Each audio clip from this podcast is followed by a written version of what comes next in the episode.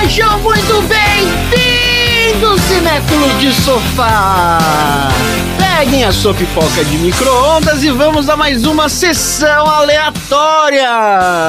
Neste podcast, a gente sorteia um filme, premia categorias improváveis do cinema e analisamos temas do qual não temos nenhuma qualificação para falar sobre, como DeLoreans, capacitadores de fluxo e 1.21 gigawatts. E pior, a gente não sabe converter milhas em quilômetros. Nossa, que inferno! Pois é. Tem que usar a calculadora toda vez. Quando eles falavam lá 80 milhas por hora, eu falei, gente, mas 80 por hora é. Fazia isso na rua, né? Tipo, indo pra casa. Só naquela Kombi lá ele fazia isso. Exato. Eu pensei a mesma coisa, porque eu vi o primeiro e logo depois eu assisti o segundo. Aí mudou a velocidade, eu falei, ué, agora preciso de um mais rápido? eu sou o Tonzeira e André. Diga. Qual é que a invenção mais interessante neste filme? A invenção mais interessante no filme é a máquina de ler pensamentos que não funciona, Essa é uma boa, bicho. né? Se funcionasse, seria genial, pô. Marina, Eu. qual dos seus familiares você gostaria de ter conhecido jovem? Qual dos seus familiares eu gostaria de ter conhecido shopping? Com a sua idade? Você trocar ideia, ir pra baladinha. É que a minha idade não é tão jovem assim mais, mas eu agradeço pelo Com elogio. a sua idade quando você era jovem. Daquela época, daquela época. Exato, isso. Cara, eu gostaria de ter conhecido a minha bisavó, Dona Merícia. Eu poderia apostar qualquer coisa que você ia falar isso. Eu tinha certeza. Mas aqueles programas de casal, que o casal tem que saber o que o outro vai falar, eu ia botar essa fácil. Porque a véia era da pá virada. Então eu queria ver de onde que vem essa pá viradice toda. Você se identifica com sua bisavó. Oh, demais da conta. Fabris, conta pra mim. O que que hoje em dia é escolhido por algum critério, mas você acha que só seria justo se fosse eleito? Nossa, que difícil. Não que eleições no Brasil seja uma coisa que dá pra gente confiar na audiência, né? Ah, bom. Mas o que que você gostaria que fosse uma eleição ao invés de ser uma escolha arbitrária por alguém? Ai, sei lá, mestra do STF. Olha aí! Porque as pessoas, por exemplo, a gente tem um presidente inútil. Sim. Aí ele coloca as pessoas que ele acha que são competentes. Mas qual o grau de preparação esse inútil tem pra dizer que alguém é competente? Um inútil dizer quem é útil. Avaliar a competência de qualquer pessoa em qualquer situação. né? Exatamente. Então eu acho que deveria ser melhor do que vou indicar alguém. Eu gostei de você. É isso. Maravilha. Pior é que indica e esses caras ficam lá, sei lá, 30 anos, 40 anos, é uma coisa assim? Exato, né? É uma loucura. Os caras não saem. Até você chegar nos 65. É, eu gosto que a Fabris pensa no melhor pro Brasil e tudo. Eu ia falar minha chefe. Olha aí. Você queria eleger sua chefe, é isso? A minha chefe hoje é ótima, mas várias chefes que eu tive, eu gostaria que fosse uma eleição pra que. que- Tá bom, você pode ser chefe porque você foi eleita por todos, entendeu? Por todos. Quem ia poder participar disso aí? Mas é igual a minha prima falou, assim, ela trabalhava na CA e ela batia todas as metas de vender cartão pras pessoas. Ela era boa nisso. Mentira! Mentira! Aquela na porta de você tem cartão? Essa mesmo. Olha aí! Caralho, ela pode fazer qualquer coisa. Presidente, inclusive. Ela deve ter feito mais pelo Brasil do que o presidente. Então, o problema assim que ela nunca subiu de carreira porque ela era a única que batia meta, então eles falavam: "Vou subir ela pra quê se ela faz a gente bater metas?". Que injusto. Então, às vezes quem sobe, às vezes pode ser só puxa saco, às vezes pode ter as costas quentes. Tudo tinha que ser eleito, então, no final das contas, né? Tudo tinha que ser eleito. Esse é o grande ponto. Então, Tom, eu tava pensando aqui. A gente tem filmes sobre viagem no tempo com duas vertentes: aquele que muda o futuro e aquele que o futuro é imutável. Qual das duas vertentes você gosta mais? Daquela que o futuro é imutável.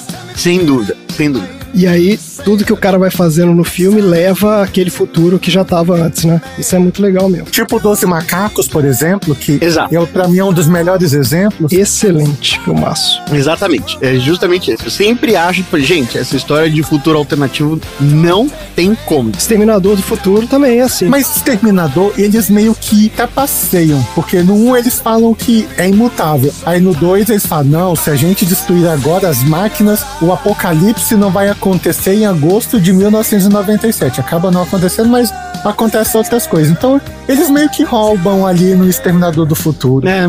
O Exterminador vai, mas não vai. Eu fico nessa dúvida também. E continuam roubando até hoje, que já quantos Exterminador do Futuro já tiveram e os caras não resolveram o problema. A gente vai chegar no futuro do Exterminador do Futuro de novo e vai continuar. E assim, tipo, o 2, assim, parou ali, né? Aquele Salvation é ok, assim, até um filmezinho bom. Mas assim, os outros é totalmente bagunçado. O último, que até do diretor do original também é muito ruim. Não, forçou, gente. Tem coisa que tem que acabar. Não acaba, gente. Eu acho que tem coisa que realmente tem que acabar. É igual série com 19 temporadas.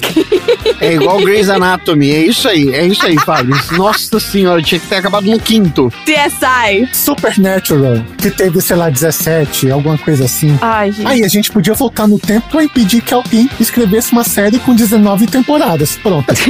Fazer uma lei. A gente podia votar uma lei de que as séries não podem ter mais de 15 temporadas. Tá ótimo, gente. Gente, assistam dramas coreanos. Bingo do Sessão Aleatória. Assistam dramas coreanos. É sempre uma temporada só. Pode riscar aí no seu bingo, André. Já falou já de dorama. Quanto tempo deu? Inacreditável, né, cara? Não precisou de 10 minutos, 10 minutos. Chama a vinheta, Tom, antes que o André me xingue por estar falando de dorama. É, chama a vinheta. Então é isso. Vamos fazer aquela invenção lá que ele faz, onde ele abre a latinha de ração pro cachorro. E ao invés de colocar a ração pro cachorro, a gente vai fazer a nossa própria pipoca.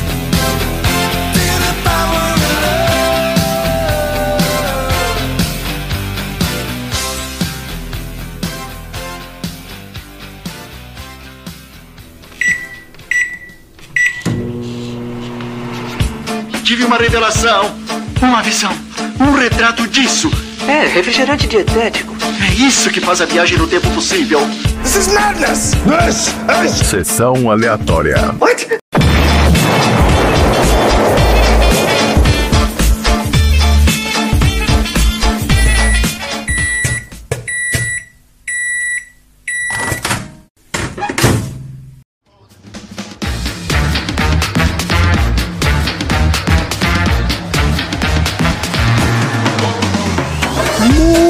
me bem, começando mais um episódio do Sessão Aleatória, o podcast mais inventor da Baixa Podosfera. Esse é o podcast preferido da molecada que viaja no tempo e descobre que seus pais também já foram adolescentes sedentos por sexo. Porque aqui no Sessão Aleatória a gente já filosofou sobre o tempo, né? Com o nosso querido Fabioca, lá do Auto Radio Podcast, no nosso episódio 40 do filme A Chegada. A gente também já falou sobre as mudanças que ocorrem no nosso corpo durante a puberdade, lá no episódio 44 da Lagoa Azul. e já trouxemos aqui um guia de boas práticas pro sexo, no episódio 11, lá do Grease. Opa! Esse episódio é velho também, né? Deve ser episódio cringe esse. Esse é cringe. Mas tá aí, ó. Tudo nos episódios anteriores do Sessão Aleatória.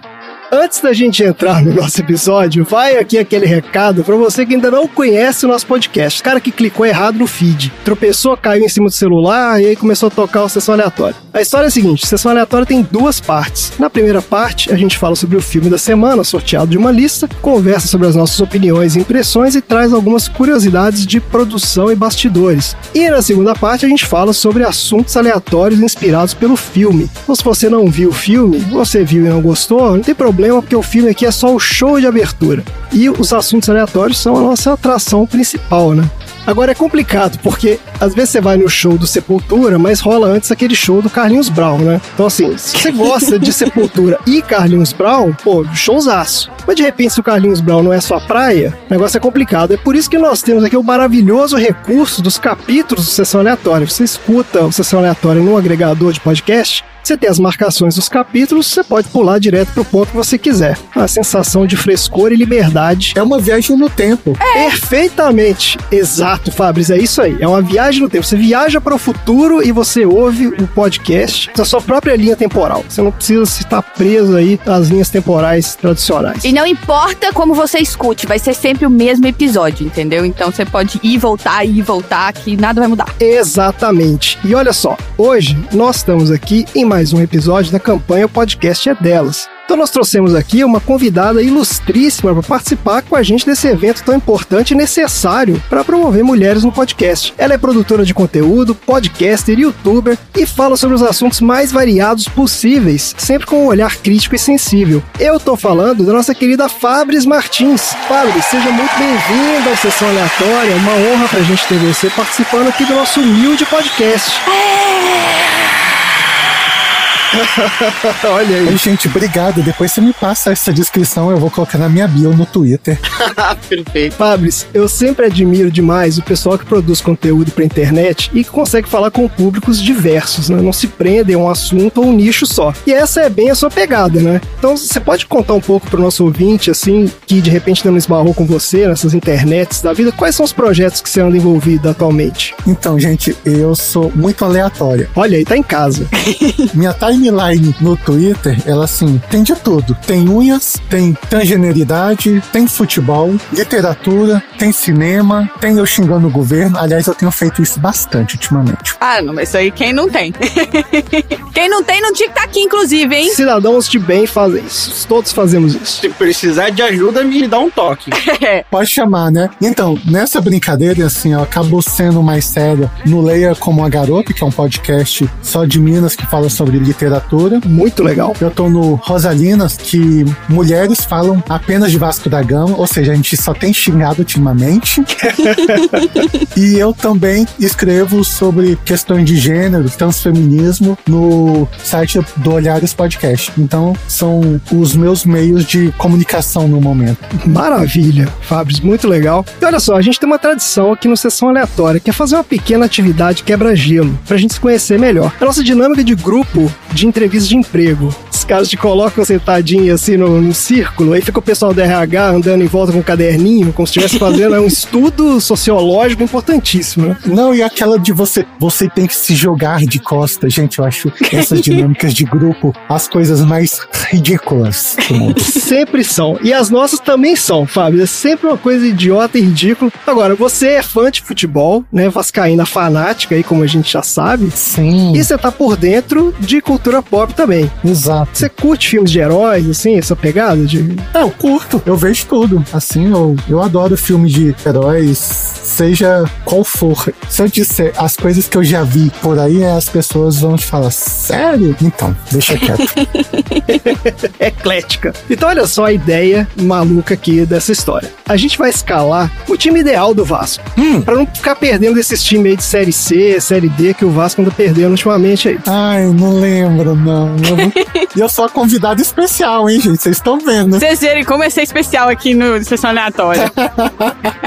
Não, mas é porque a gente vai ajudar o Vasco aqui agora. A gente não vai fazer igual esses programas de futebol de mesa redonda, que o cara fica falando assim, ah, tem o Zezinho Pererê lá, que foi o ponto esquerda de 1928. Não, porque esse time do Vasco aqui, ele vai jogar um Space Soccer. Não, agora você quer minha atenção. É tipo aquele Space Jam, mas do futebol, entendeu? Então é o seguinte, você pode escalar qualquer personagem da ficção pra jogar no glorioso aí no Vasco da Gama. A gente vai pegar aqui todas as posições do time e vamos colocar alguém lá pra ganhar esse campeonato aqui. Vamos ver se dessa vez vai. Então, começando aqui, você tem algum esquema de jogo assim que você gosta mais, Fábio? Pode ser um 4-4-2 aqui, Pode, tradicional? pode ser o famoso 442 mesmo. Isso, é o único que eu conheço, então vai facilitar a minha vida.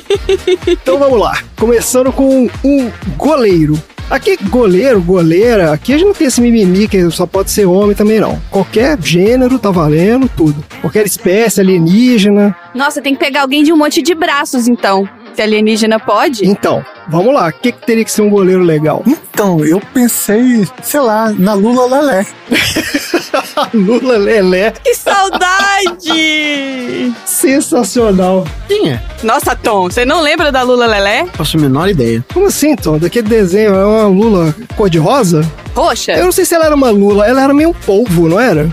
Era meio esquisito. Assim, aí, tipo, ele era, vestia marinheiro e tal. é. Isso, ele usava um chapéuzinho. Chapeuzinho de marinheiro, gente, que maravilha. Já começamos bem. E ele tocava uma guitarra, um bongô e um sax ao mesmo tempo. Isso. Assim, ali, multibraços, assim, não passa nada. E ainda usa, assim, os instrumentos pra bola não passar. Olha aí. Isso aí. Tá Lula ótimo. Lelé com os instrumentos. Lula Lelé com os instrumentos.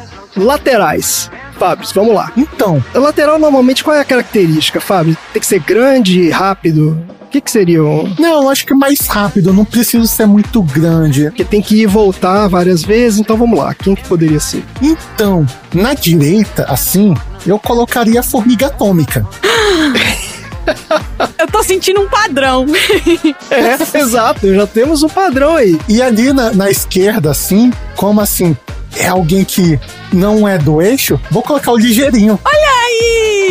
Eu tô sentindo que o Papaléguas vai ter lugar nesse time aí em algum momento. É, pois é. E vocês sabem que o, Le- o Ligeirinho foi cancelado, né? Ah, não é possível. O que aconteceu com o Ligeirinho? O que, que ele fez? Porque o Ligeirinho é estereotipado, né? Um hispânico estereotipado. Ah, por causa daquele. Sombreiro. Ah, tá bom. Eu confundi o ligeirinho com o coelho ricochete. Bingo, bingo, bingo, coelho ricochete. É, bing, bing, bing. O Ligeirinho é o rato, não é? É o rato. É, é. O ricochete seria se fosse um jogo de pinball. Tá ótimo. Então, ó, temos Formiga Atômica na direita, temos Ligeirinho na esquerda. Vamos pra zaga agora. Quem que a gente coloca na zaga do Glorioso? Maguilo Gorila.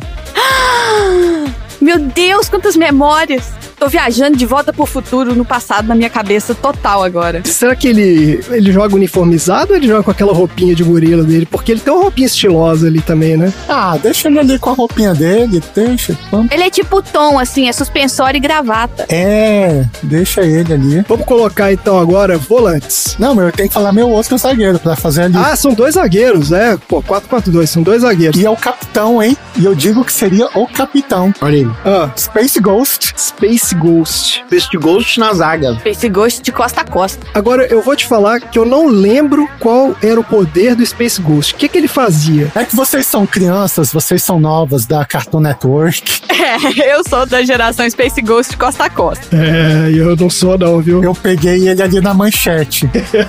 Eu lembro dele na manchete também, Fábio, mas eu não lembro o que ele fazia. Eu lembro que ele tinha um bracelete, né? Tinha uma nave lá. Aham, e ele tinha uma duplinha de amigos e tinha um macaco, porque sempre tinha um macaco. O macaquinho sempre tinha que ter isso. E ele tinha como se fosse braceletes que soltavam raios, assim. Tinha vários botões no bracelete dele que soltavam raios, então cada um tinha uma dinâmica diferente. Eram raios diferentes, você lembra? Eram diferentes. Tinha campo de força, tinha algumas coisas nesse estilo. Ah, era isso mesmo. Isso, eu achava demais aquele bracelete dele. Mas assim, de acordo com o desenho aqui, ele tinha seis funções, era meio limitado. Exatamente, né? Era três de cada lado.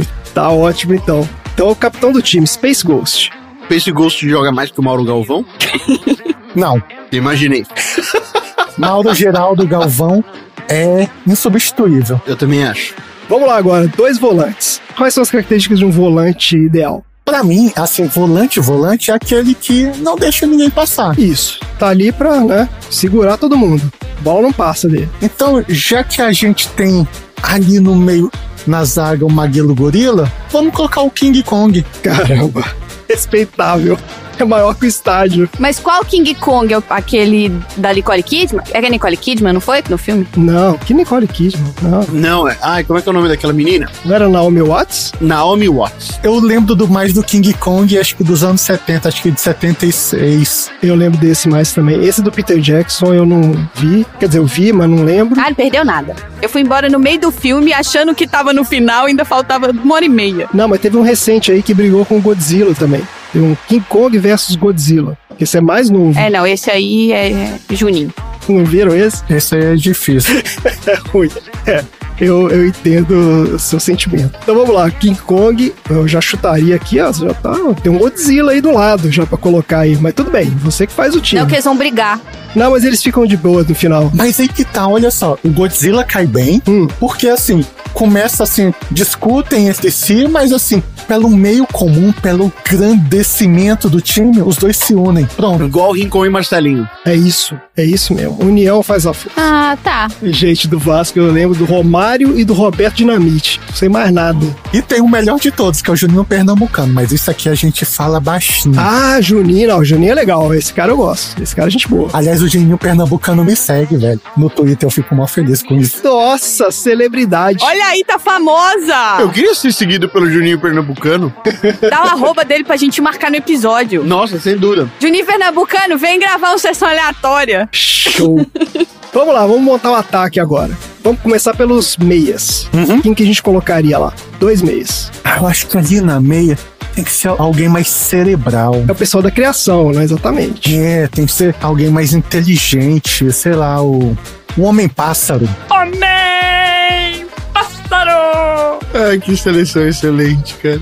Não é esse que depois fizeram um seriado que ele era um advogado? Esse, Harvey, o advogado? É esse? exatamente. Olha aí, que maravilha. esse era legal, esse seriado. Tá bom, Homem-Pássaro. Quem mais? E assim, ali na dupla, como também a gente tá colocando mascarados antigos, Hum. vai Falcão Azul. Ah, não, Fábio, aí esse eu não lembro. Eu não sei quem é o Falcão Azul. É o que tinha um cachorro? É o que tem um bionicão, gente. Ah, do Bionicão! Isso, é o que tinha um bionicão. Eu lembro do Bionicão só. Agora que eu vi aqui a imagem, eu vi, lembrei do Falcão, mas Bionicão fazia parte. Tá muito bom esse time. E agora a gente só tem que colocar o pessoal agora da frente. Rápidos e certeiros. Deixa eu pensar aqui. Eu vou colocar dois assim que eu acho que esses aqui ninguém vai se lembrar. Tanda, o Homem Estovão. Nossa senhora. Ele era da família Não, esse é o Herculoides. Herculoides. Tá certo. Esse é o outro que eu vou colocar também. É o Thunder, o Homem Estovão e o Herculoides. Vai colocar também. Mas o Thunder não era, que eu tô vendo aqui é o Thunder Bárbaro, é isso? Isso. Ele era meio que uma cópia do Conan, não era? É. Mas com o cabelinho do He-Man. É, que também era uma cópia do Conan também. Era um misto ali. Todos esses caras eram isso. E assim, que a série tinha a melhor abertura de todas. No ano de 2000 e alguma coisa, um meteoro se choca com a Lua, tirando ela de órbita. Então todo o ecossistema do planeta Terra vai pro saco. Então, assim, é sensacional, gente. É pós-apocalíptico o negócio. É coisa apocalíptica, aí tem bruxos, tem umas paradas muito loucas. Ah, que sensacional. Ah, mas muito bem, tamo aí, olha só, que timaço, hein? Que timaço, que sonho ter essa galera jogando. Vocês nunca pensariam ouvir isso no programa de vocês, confesso. Jamais, jamais. Surpreendente. Maravilhoso, gente. Terminamos aqui a nossa dinâmica maravilhosa. Hanna-Barbera, manda aí os mimos. Patrocina a gente. Pô, faz favor, né? tá ótimo, gente. Vamos então falar do filme? Bora. Bora. Bom, vamos lá então falar do filme. O filme de hoje é De Volta para o Futuro, um dos maiores clássicos do entretenimento mundial e um marco da cultura pop. Fabris, o nosso filme de hoje foi sorteado da sua lista. Então, fala um pouco pra gente quais eram os filmes que você colocou na lista e por que você incluiu o De Volta para o Futuro. Então, eu coloquei Rock o Lutador Hum, e coloquei De Volta para o Futuro. Os dois filmes, assim, passaram muitas vezes na sessão da tarde. Os dois filmes, eu tenho todas as versões, porque eu sou dessas. Não basta ser a idiota que compra o DVD. Olha, saiu o Blu-ray. Estou eu lá comprando o Blu-ray. olha só. Olha, saiu numa qualidade A melhor. versão estendida. E assim, eu tenho versão estendida de Senhor dos Anéis também. Ah, mas aí, pessoas de bem têm essa versão estendida. E o De Volta para o Futuro eu acho que é uma trilogia clássica. São filmes que eles são interligados, assim. Eles deixam uma abertura no final do primeiro filme, mas reza a lenda que eles não imaginavam que teria um segundo filme, mas resolveram fazer a brincadeira, tanto que a atriz do segundo filme, que vive a namorada do Marty McFly, é outra. Hum, é isso mesmo. Então eles meio que tipo, e fez sucesso. Postaram e deu certo.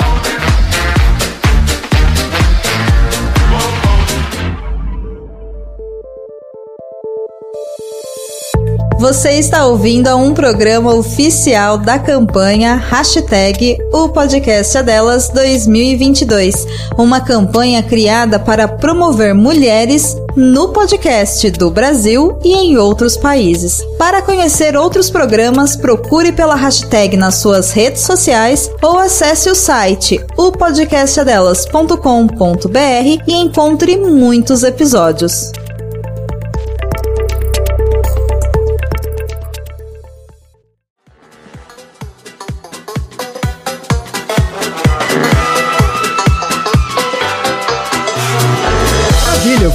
Vamos então falar desse filme, ó. De Volta pro Futuro é um filme de 1985 dirigido pelo Robert Zemeckis, com roteiro do Robert Zemeckis e Bob Gale. O filme é estrelado pelo Michael J. Fox como Marty McFly, Christopher Lloyd como Doc Brown, Lea Thompson como Lorraine Baines e Crispin Glover como George McFly. O Robert Zemeckis é considerado um dos diretores mais inovadores de Hollywood, principalmente pelo seu pioneirismo no uso dos efeitos especiais. Ele começou a carreira no final dos anos 70, mas o primeiro sucesso dele veio foi em 1984, que foi Tudo por uma Esmeralda, filme com o Michael Douglas e a Kathleen Turner. E foi o sucesso desse filme que cacifou esse cara a fazer o De Volta pro Futuro, que foi o filme seguinte dele em 1985. Outros grandes sucessos dele foram Uma Cilada para Roger Rabbit, em 1986, De Volta para o Futuro 2, de 89, e o De Volta para o Futuro 3, né, de 1990, Forrest Gump, de 94, é dele também, O Náufrago, de 2000 e O Voo, de 2012. O filme mais recente dele foi A Convenção das Bruxas, de 2020. Esse filme é com a Anne Hathaway. Ah, esse filme é tão ruim. É ruim? É ruim. Eu imaginei que fosse.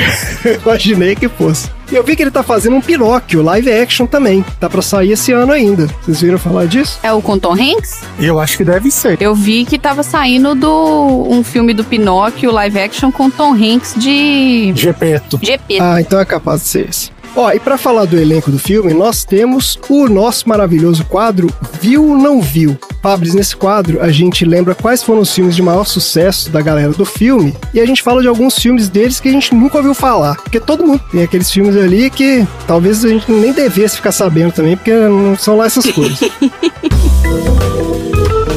Você viu ou não viu?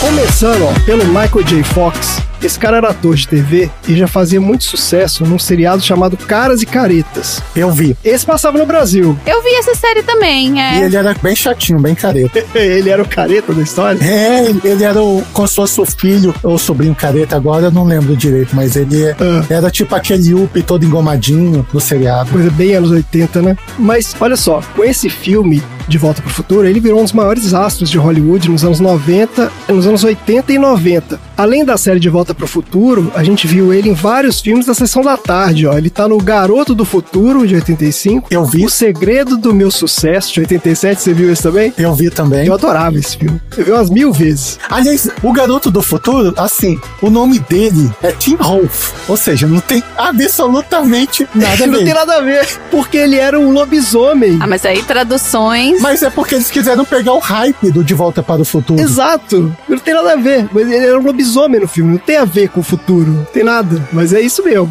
Ó, ele tá também no Doutor Hollywood, de 91. Eu vi. Você viu também? Aliás, só uma curiosidade. Vocês já perceberam que a história de carros é igual à história de Dr. Hollywood? Eu li sobre isso, mas como eu não lembrava do Dr. Hollywood, eu não pude comentar. Mas eu li que inclusive rolou um. Não sei se chegou a rolar um processo de plágio, mas teve uma especulação aí, né? Acho que o cara poderia ter plagiado. A história é muito igual, assim. Depois vocês vejam e comparem assim, com a história de carros, se não tem similaridade no geral. Eu joguei aqui Dr. Hollywood no Google pra ver, né, as cenas do filme, cartaz, essas coisas. Tem 85% do Dr. Ray aqui, né, no Google Imagens. Ainda tem isso, né? Tem esse cara ainda que. Meu Deus do céu. Agora, olha só, eu tava vendo a filmografia aqui do Michael J. Fox. Ele tá num filme que eu acho que ninguém viu. Que se chama Loucuras em Plena Madrugada. Esse filme é de 1980. A sinopse é a seguinte: Leon seleciona estudantes universitários para participar de uma caça ao tesouro que dura a noite toda. Ai, meu Deus. Cinco equipes precisam solucionar pistas que os levam à próxima pista escondida na cidade. Gente, isso é um Amazing Race. É, isso aí era a gincana cultural que tinha em Nova Lima. E eu ia passar as férias lá e era uma semana e a gente correndo igual idiota a cidade inteira, porque naquela época não tinha Google. Não tinha. Você tinha que ir na biblioteca pesquisar. Fábio, você recomenda esse filme, já que você já viu aí? Gente, isso é assustador, porque eu vi esses filmes todos, passou na sessão da tarde. Todos esses passavam. Todos eles passavam. É isso E mesmo. assim, são filmes datados, gente. A maioria são filmes datados. O Segredo do Meu Sucesso é legal. Que é aquele que ele finge que é o Um executivo de uma empresa, um jovem executivo, isso, mas né? ele é só um entregador de carta.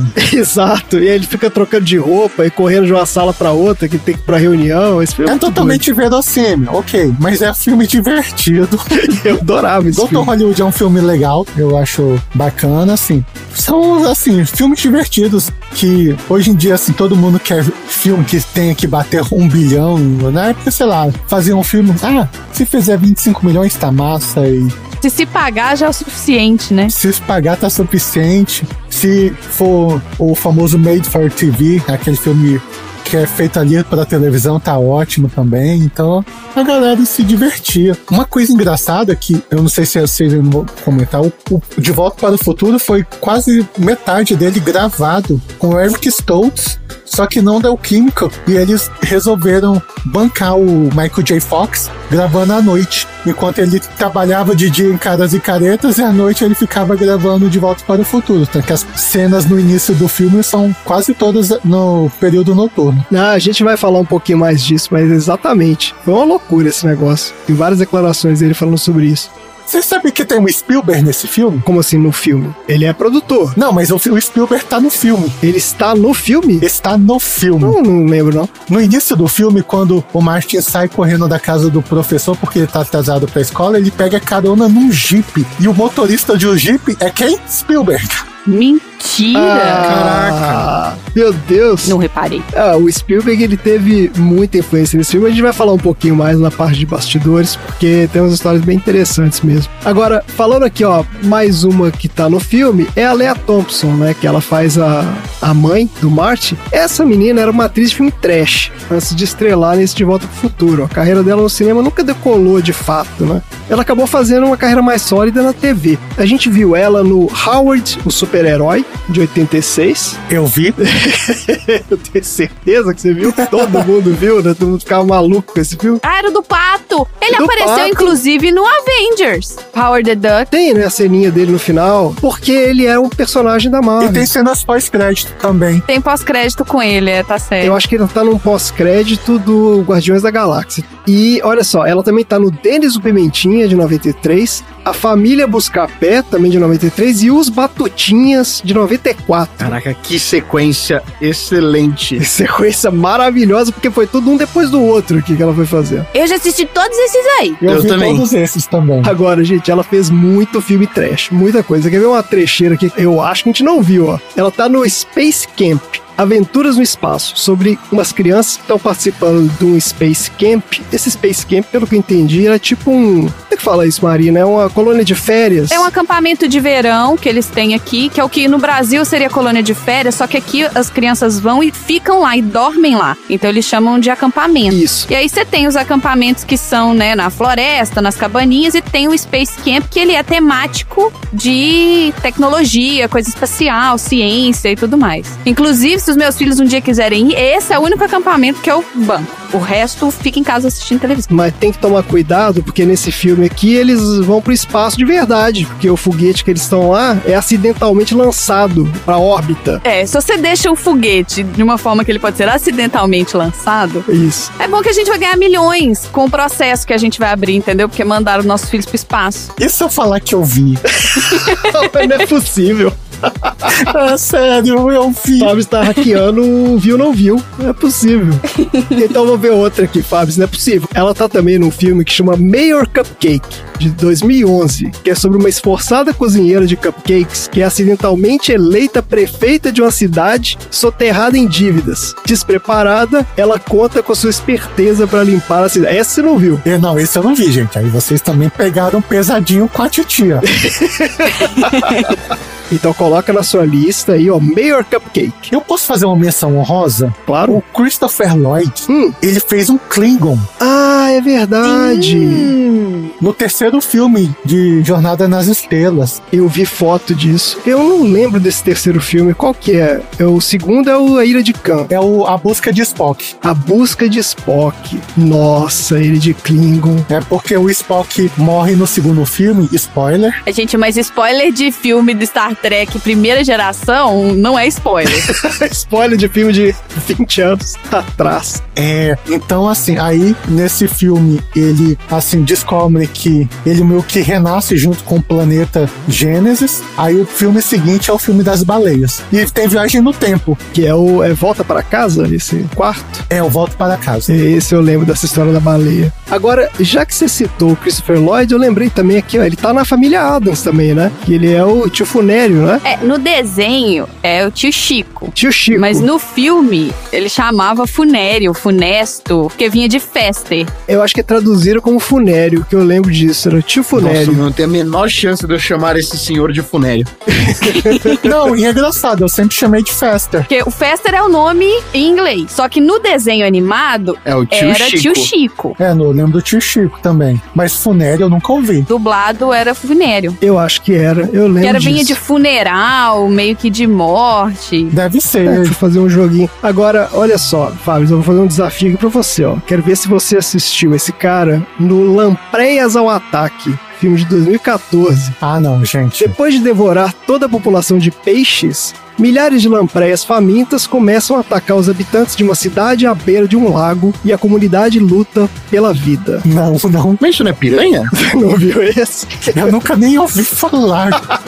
Tá aí, ó, Christopher Lloyd. Esse é daqueles filmes do Space, daqueles canal. Deve ser aqueles filmes feitos pra TV, né? É. Nossa senhora. O cara faz com 15 dólares. Nossa, mas é meio que filme de terror. Com lampreias? É, porque aqui, eu, eu pus aqui filme das lampreias do Christopher Lloyd, apareceu um filme que chama Bloody Lake. É isso aí. Chama Lampreias ao Ataque, em português. Eu vou mandar pra vocês aí, colocando no grupo dos aleatórios aí, tô mandando pra vocês o pôster. É medonho. Meu Deus, que estou impactada.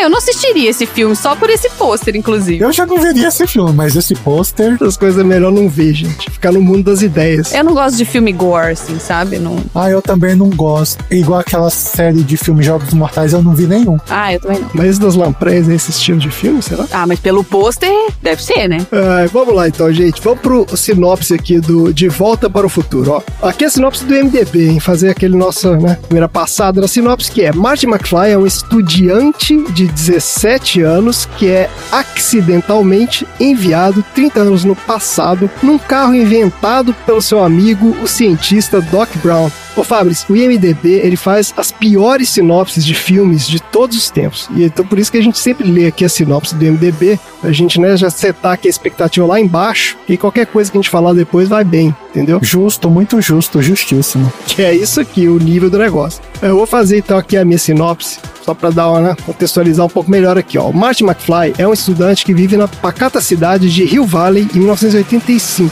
e descobre que o seu amigo, o excêntrico cientista Doc Brown, inventou a máquina do tempo. Não inventou o carro, né? Ele inventou o negócio. Excêntrico porque funcionou. Porque não funcionasse ia chamar de doido. É isso aí. Então, após um incidente em que o Doc é atacado por terroristas, o Marty acaba entrando na máquina do tempo e se transportando 30 anos para o passado, para 1955. Agora preso no passado,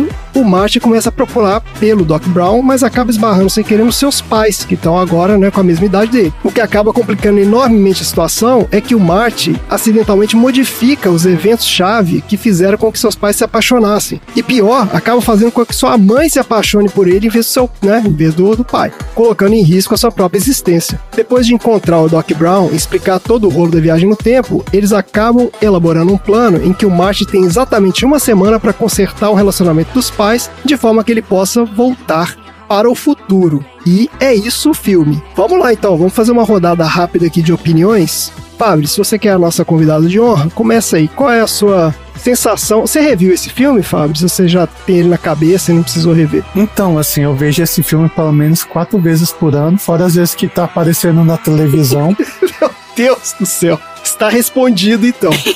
e eu não tava brincando, assim, eu tenho pelo menos três versões em, em mídia física desse filme. Meu Deus, cara. E aí, qual é a sua relação com esse É filme? um filme que se sustenta. Sem brincadeira, assim, é um filme que eu gosto muito. Eu acho que é um filme que se sustenta porque ele trabalha muito essa questão da viagem no tempo, assim, de uma forma leve. Tem as piadas que a gente vai entender que, ah, em 1955, o Doc fala pro Martin: Ah, então quem é o presidente no futuro? Ele fala: É o Ronald Reagan. Essa é muito bom, cara. Aí, Ronald Reagan? Quem é? É o ministro? É o Jerry Lewis? Essa parte é muito boa. Aparece, né, pouco antes, na marquise lá do cinema, que tá passando um filme com ele, né? Então, assim, você já vai conectando tudo, assim. Naquela época ele era ator, né? Então, assim, ninguém imaginaria que o cara ia ser presidente. Eles fazem essas piadas e o filme acaba por se passar já no nosso passado, assim, de 1955, a gente não sente muito essa questão do ah, olha só como essa roupa está datada. Então você já meio que embarca, assim, no geral, no visual. Acho que a direção de arte do filme é muito boa, até mesmo a máquina do tempo, que eles pegam um DeLorean e eles brincam com isso. Ah, se for fazer uma máquina do tempo, vamos fazer num carro revolucionário. E o DeLorean, na época, assim, era um desses carros. Só tinha um motor horroroso que não corria nada.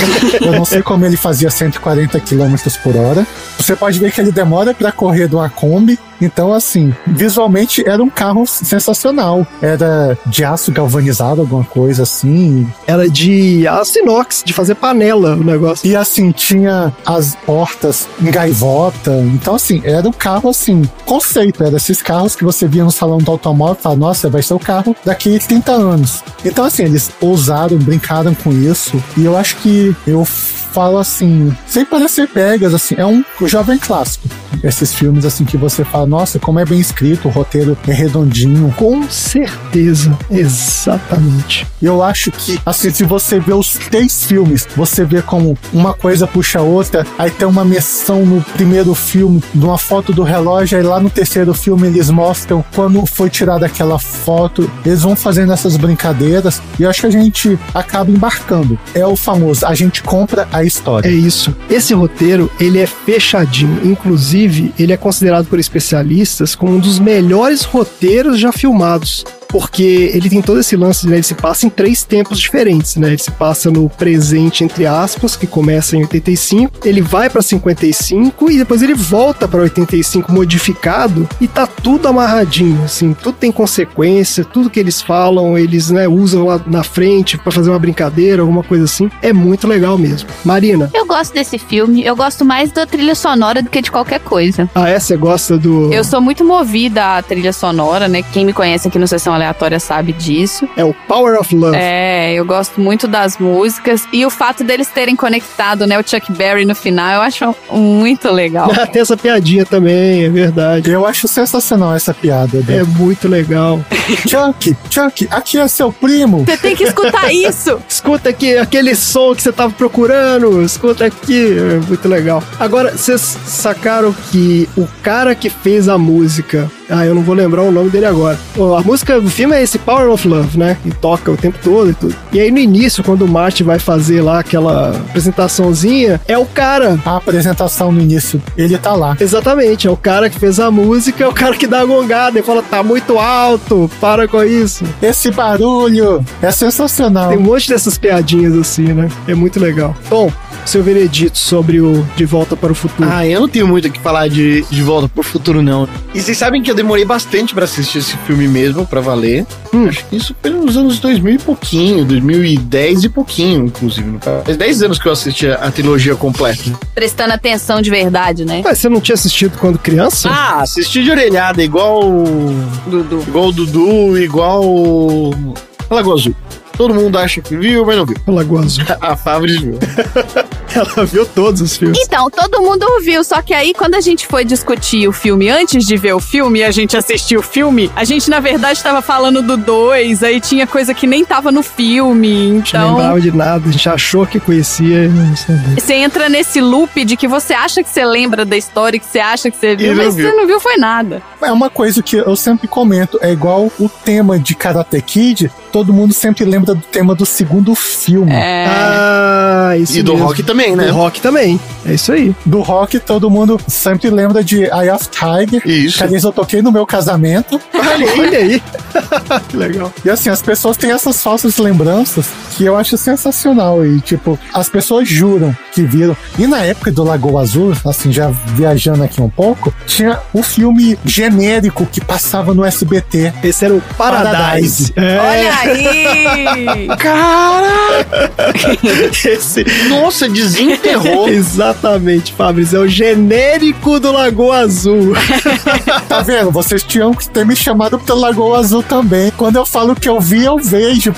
Vocês estão achando o Lagoa Azul zoado? Vai ver o Paradise, vai ver o que vai sair daí. Porque é no deserto, né? Eles se perdem no deserto. Gente E, tipo, céu. numa espécie de, de oásis, alguma coisa assim. É bizarríssimo. Excelente. Como eles fizeram uma coisa tão sensacional que foi pegar um grande mote, que é a invenção da máquina do tempo que funciona, pra resolver miudezas como o casamento do- dos pais do cara.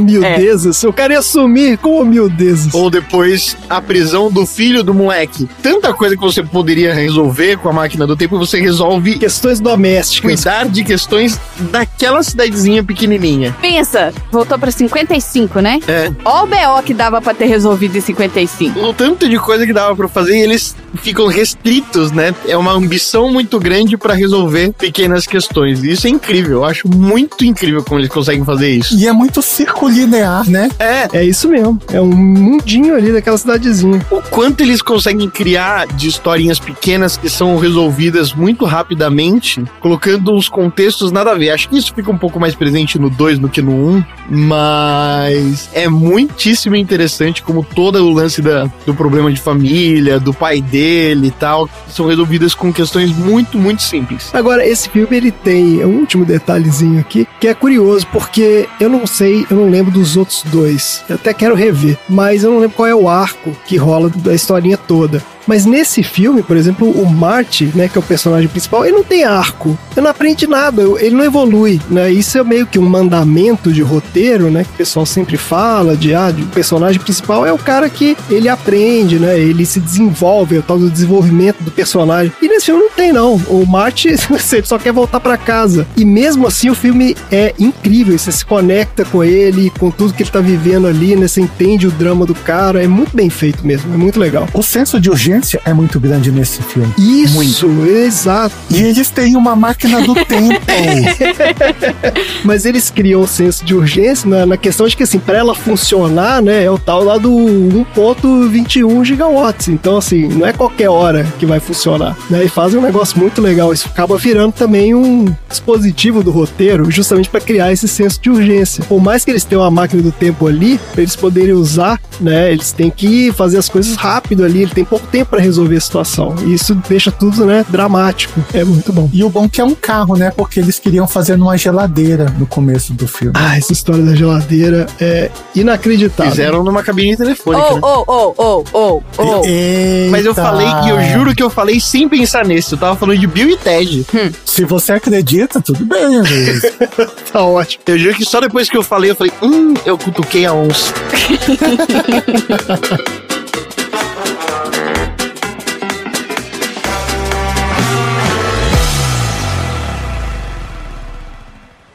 deslocamento temporal ocorreu exatamente a uma hora, 20 minutos e 0 segundos! Ai, Jesus Cristo! Jesus Cristo, doutor, você desintegrou Einstein! Calma, Bart, eu não desintegrei nada. A estrutura molecular de ambos, Einstein e do carro, estão intactas. Então onde diabos estão eles? A pergunta correta é: quando diabos estão eles? Veja, Einstein é agora o primeiro ser do mundo a viajar no tempo. Eu enviei pro futuro.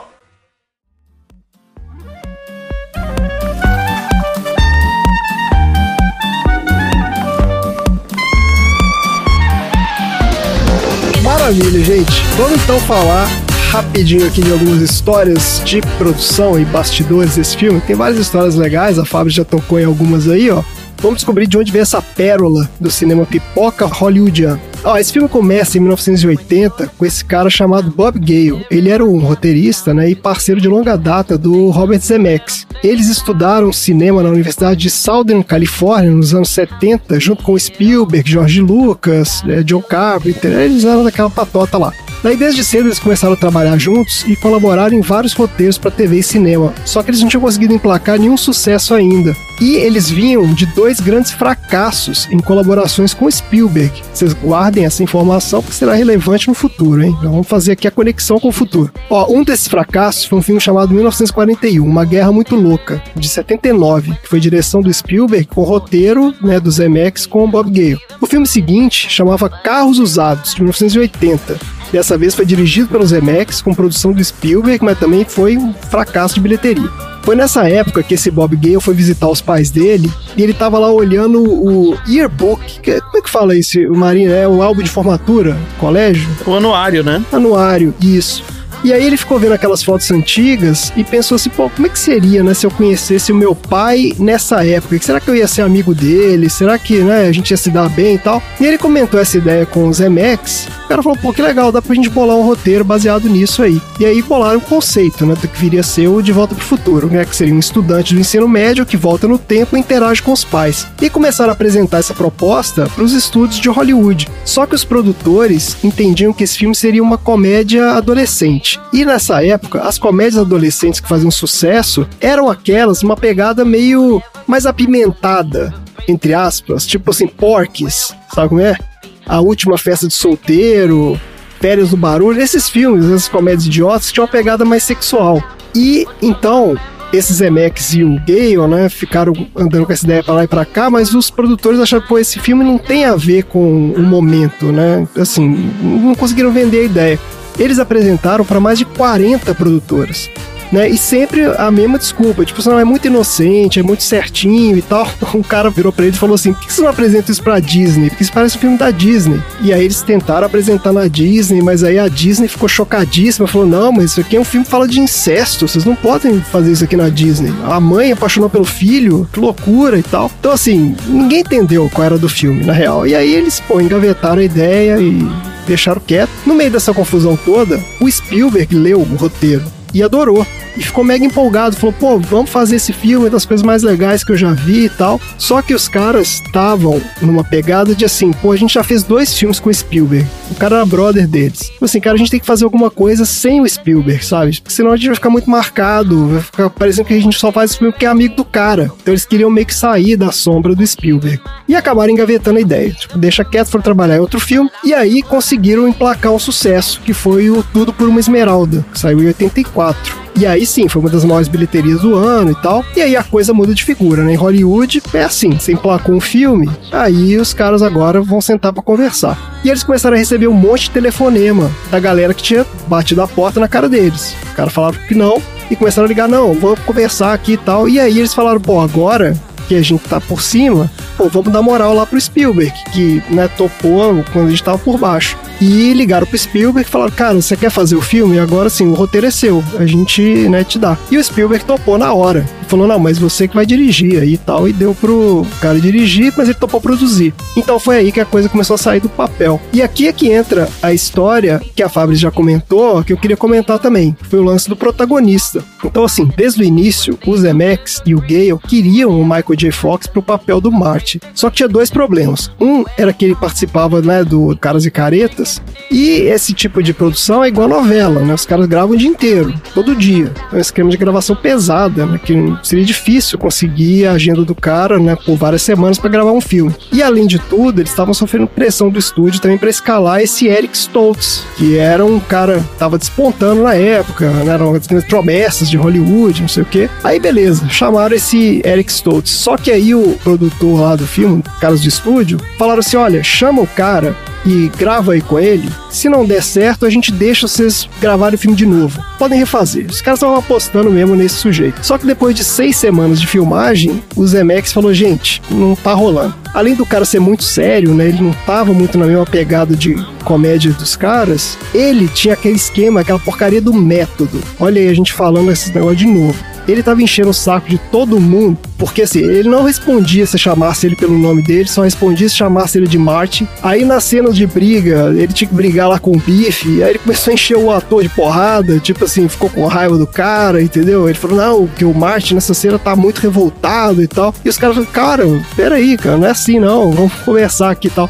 Começou a ficar um climão insuportável na produção. Só que uma coisa é você fazer isso e você é o Alpatino, entendeu? E carrega o filme nas costas e ganha o Oscar. E outra coisa é você o Eric Stoltz no início de carreira, entendeu? E o diretor vira e fala assim, cara, vaza, entendeu? Menos. Exato, né? Eu fiquei pensando aqui, o cara achou que tava gravando um poderoso chefão, né, velho? Exato, exatamente. Porque esse cara acha que é, né, cara? Pelo amor de Deus. Aí o, o Zemex decidiu que precisava mudar o cara e falou com o Spielberg assim, falou, cara, Spielberg, tem que ser o Michael J. Fox. Esse é o cara para fazer o filme. Vê aí o que, que você consegue. E o Spielberg pegou o telefone, deu dois telefonemas lá e pô, conseguiu liberar o cara. E foi esse esquema que você comentou, Fábio. Olha só. O Michael J. Fox, ele mesmo conta que era assim, né? Ele filmava o seriado das 10 da manhã às 6 da tarde, daí ele ia pro estúdio filmar o De Volta pro Futuro, filmava das 8 da noite às 3 da manhã. E foi assim por dois meses. O cara ficou vivendo desse jeito. Ele conta que tinha dia que os caras tinham que jogar ele no chuveiro, dar uma chuveirada nele lá e vambora, e botava ele no carro, ele ia dormindo, entendeu? E acordava e não, vamos filmar aí. Nunca trabalhou em evento esse menino. é, ele não tem a resiliência da produtora de eventos. É. Mas olha só, inclusive várias cenas desse filme ele filmou sozinho, porque os caras já tinham filmado, né, os outros personagens interagindo com o Eric Stoltz, e depois filmaram só o Michael J. Fox é, reagindo e editaram as cenas junto. Então, ele praticamente nem filmou com as Eu fico imaginando o Eric Stoltz, ele tipo, tá vendo, tá vendo? Ali, ali, aquele chapéu ali é meu, aquele ali sou eu. Aquele nariz ali sou aquela eu. Aquela mão ali, aquela mão ali é minha. Com certeza tem disso. Mas olha só, o resultado final foi um dos maiores sucessos do cinema de todos os tempos. Ó. Com um orçamento de 19 milhões de dólares, o filme fez mais de 380 milhões de bilheteria, né, rendeu uma franquia que se tornou uma das mais duradouras e lucrativas do entretenimento. E eu só vou deixar aqui um último comentário como a gente também falou do DeLorean, tem um episódio maravilhoso lá do 80 watts, do nosso querido Chico, com o Fabioca, onde eles falam lá toda a história desse carro, excelente, e como a Fábio comentou, Fábio, o carro não chegava a 88 milhas por hora. Inclusive, o Fabioca conta que eles tiveram que trocar o velocímetro, porque o velocímetro não ia até 88. Tipo, ele só ia até 85. Os caras trocaram pra fazer o negócio do filme. Assim, já que a gente tá falando de carro, não tem aquela cena final do Curtindo a Vida Doidado que a Ferrari cai no meio do mato lá e esbagaça toda? Sim, isso. Então, na verdade, você só tem uma carcaça ali por cima. Eles colocaram essa carcaça em cima de um Mustang, que eles não iam destruir uma Ferrari GTO. que maravilha. Ai, gente, excelente. É isso então. Bora pro troféu aleatório? Bora! Bora pro troféu.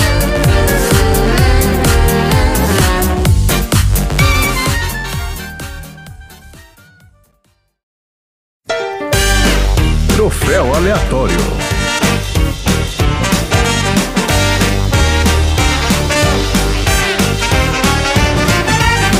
Vamos lá, minha gente. Troféu aleatório, um dos maiores prêmios do entretenimento mundial, né, onde nós premiamos aqui os aspectos mais inusitados desses filmes maravilhosos que a gente conversa por aqui. Eu vou começar com a nossa convidada de honra. Fabris, qual é o seu troféu aleatório para De Volta para o Futuro? Eu acho que o troféu geladeira de ouro, que eles pensaram, não vamos colocar uma geladeira, senão crianças imbecis vão entrar e ficar presas aqui dentro. Sem dúvida. Então, estão de parabéns por pensarem nisso. Responsabilidade. Porque naquela época geladeiras trancavam, tá, gente? Não era que você conseguia empurrar por dentro. Foi um dispositivo de segurança, eles não É. colocaram a geladeira, pra evitar acidentes. É o setor de vai dar merda O funcionando setor de vai dar assim. merda, exato.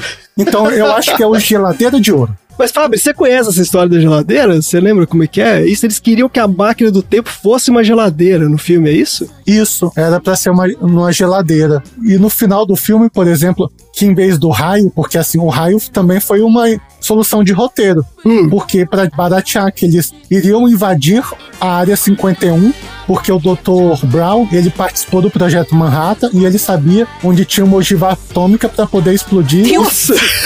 e fazer o, o DeLorean conseguir o 1.21 gigawatts. Gente do céu.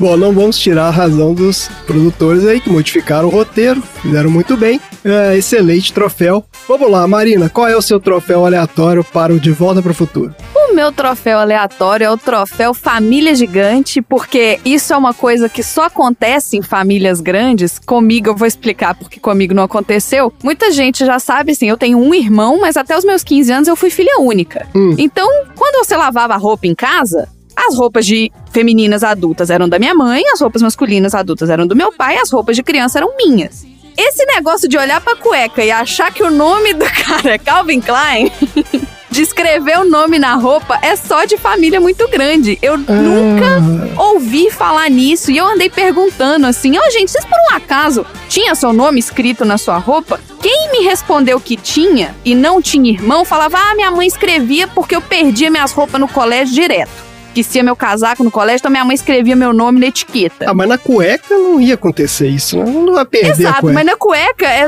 quem me falou que tinha, não vou dar nome aos bois, mas assim, é uma família muito grande e tem bastante tempo isso. É pra não misturar a Era roupa pra da não criançada. Entendi. Mas assim, a gente sabe que isso tudo é pra merchan, né? Assim, Esse filme tem uma quantidade absurda de merchan. igual o FedEx no, no Náufrago. O filme do Náufrago foi feito pela FedEx. É. Assim, eles emprestam até o aeroporto próprio. Excelente. E você, Tom, qual é o seu troféu aleatório? O meu troféu Priscila, aonde está você? Vai pro. Como vocês sabem bem, tem um olhinho de, de águia. Ai, quem caiu dessa vez? tem uma hora em que eles colocam o Einstein dentro do carro Ah, e filmam um carro por trás. E aparece o cachorro por cima do encosto do banco. hum. Eu falei, que cachorro tem a altura acima do encosto do banco? Ah, mas o banco não podia ter...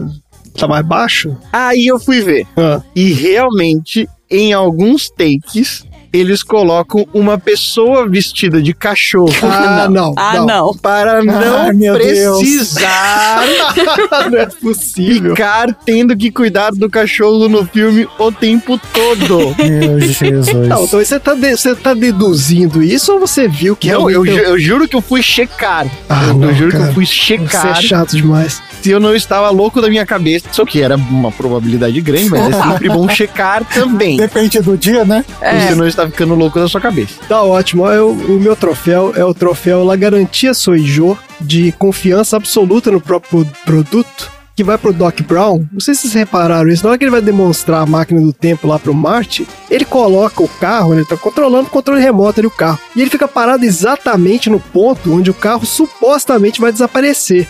Mas aí, Uhum. quando o Marte percebe que tem um carro acelerando em direção a eles, né? Ele dá um passo pro lado e o doutor puxa ele assim de volta, fala, não, fica aqui. E fala assim: não, não se preocupe, Marte, se os meus cálculos estiverem corretos, não sei o quê. Eu falei, cara, como assim se os seus cálculos estiverem corretos? Se estiverem errados. Você tá pelado, que você, o carro a 140 por hora, tá maluco. Cachorro, no Você já fez isso antes? É, exato. Ah, arrisca a sua vida, não a minha, né? Que loucura aquela demonstração dele. É, então, assim, achei que ele realmente estava ali, confiante. Dr. Brown leva aí o troféu aleatório. Marina, quem que pode entregar esses troféus? Ah, eu já sei, inclusive, vão ser é, dublês vestidos de cachorro que vão entregar esse troféu. Aliás, eu queria falar mais. O Dr. Brown é um grande matemático, porque além dele conseguir calcular a viagem no tempo, o planeta Terra ele não fica parado. Então ele tem que calcular também que o planeta Terra está se movendo no espaço. Isso é um comentário maravilhoso que meu É pai, que é físico, ele sempre fala isso em todo filme que a gente vê de viagem no tempo. Meu pai fala a mesma coisa. Ele fala: não é só uma questão de tempo, você tem que se deslocar no espaço também. Não faz sentido viagem no tempo por causa disso. Eu quero dizer que seu pai fala isso quando ele assiste filme? Sim. Nossa, entendo agora várias coisas. Ah, entendi. entendo várias coisas Não agora. entendi esse comentário, não, Entendo as gerações futuras, fazem É. todo sentido. É, digamos que a gente sempre comenta esses O aspectos. mais assustador é que eu falo as mesmas coisas que o pai dele, ou seja, Tá vendo? Olha aí. Mas eu acho que O mentes eterno brilhantes, retorno. Fábio. Mentes brilhantes. Ah, gente, excelente. Marina, a gente tem mais algum recado hoje? A gente tem um recado recados? que rufem os tambores!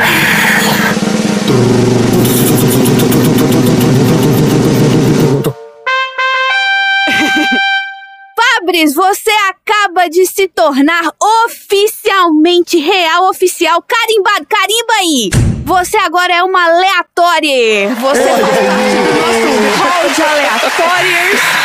Você vai parar na, nosso, na nossa lista de aleatórias, que por enquanto é a minha planilha de Excel. E aí você agora é a nossa aleatória número 19. Então, se um dia você precisar de algum número, sei lá, pra jogar na Mega Sena, ou então se alguém falar, ah, me dá um do número bicho. aí de 1 a 100. 19 a partir de agora é o seu número de aleatória e você se tornou É real oficialmente uma aleatória do Sessão Aleatória. adorei. Seja lá o que Você significa acabou de isso. ganhar uma linha na minha planilha. Isso, é exatamente Mas quem isso que sabe no significa. futuro, quando esse podcast ficar gigante e a planilha É. estiver gigante, isso pode significar alguma coisa. Por enquanto, só significa que você será mencionada over and over and over again nos episódios. Você vai fazer parte, se você quiser, claro, do nosso grupo de aleatórias no Telegram, onde a gente posta todas as imagens aleatoriamente no dia da gravação. Chama Então nós. depois, quando você for escutar o episódio, você consegue voltar lá e ver tudo isso que a gente tá falando, você consegue entender o porquê que naquele dia foram postadas essas imagens. E você também vai mandar mais filmes pra gente para sessões temáticas. Em 2022 a gente tem sessões temáticas aqui no Sessão Aleatória, onde quem escolhe os filmes são só os nossos aleatórios. Olha quantas vantagens, sabe? Várias vantagens. E não é Várias só vantagens. os óculos Humber Não é só isso. Porque a TechPix filma, fotografa. MP3. Já que você falou de TechPix, na época que eles vendiam, eles venderam um tablet, né? Eles chegaram a vender um tablet. Então, assim, ele, se você fizesse as contas, saía mais caro que um iPad. Nossa, Como ah, assim? porque só É, tem os juros era. 27 parcelas de 50 reais. E não eram só as parcelas, você tinha as intermediárias de 250. Meu Deus do céu! Deus do céu, é igual comprar casa. É, eles tinham essas intermediárias, então Tinha que assim. ir amortizando o negócio. Mas como passava na Band, naqueles programas whatever, as tiazinhas achavam que era ok, Ô, tipo, dó. que compravam as tech. Ah, Tinha que ser crime. Era crime, sério, sem brincadeira. Pronto, André, tá aí o meu recado. Se você quer se tornar um aleatório e entrar na nossa lista igual a Fabris acabou de entrar, coloca o seu filme no nosso baldinho de pipoca pra você ser sorteado. É isso, gente. Porque, Fabris, você foi eleita por nós, você foi escolhida a dedo. Mas as pessoas, os réis mortais, eles podem entrar no nosso balde de pipoca e colocar os filmes lá e eles podem ser sorteados. Ou seja, eu tive que fazer por merecer. Eles bastam ter sorte. Essa é muito boa. Eu acho que os aleatórios podiam começar a eleger os futuros Olha aleatórios. aí, mais uma. Pra entrar é, na exatamente, panelinha. Mais uma coisa que poderia ser eleita. Tá ótimo, gente. Vamos então para os assuntos aleatórios da semana.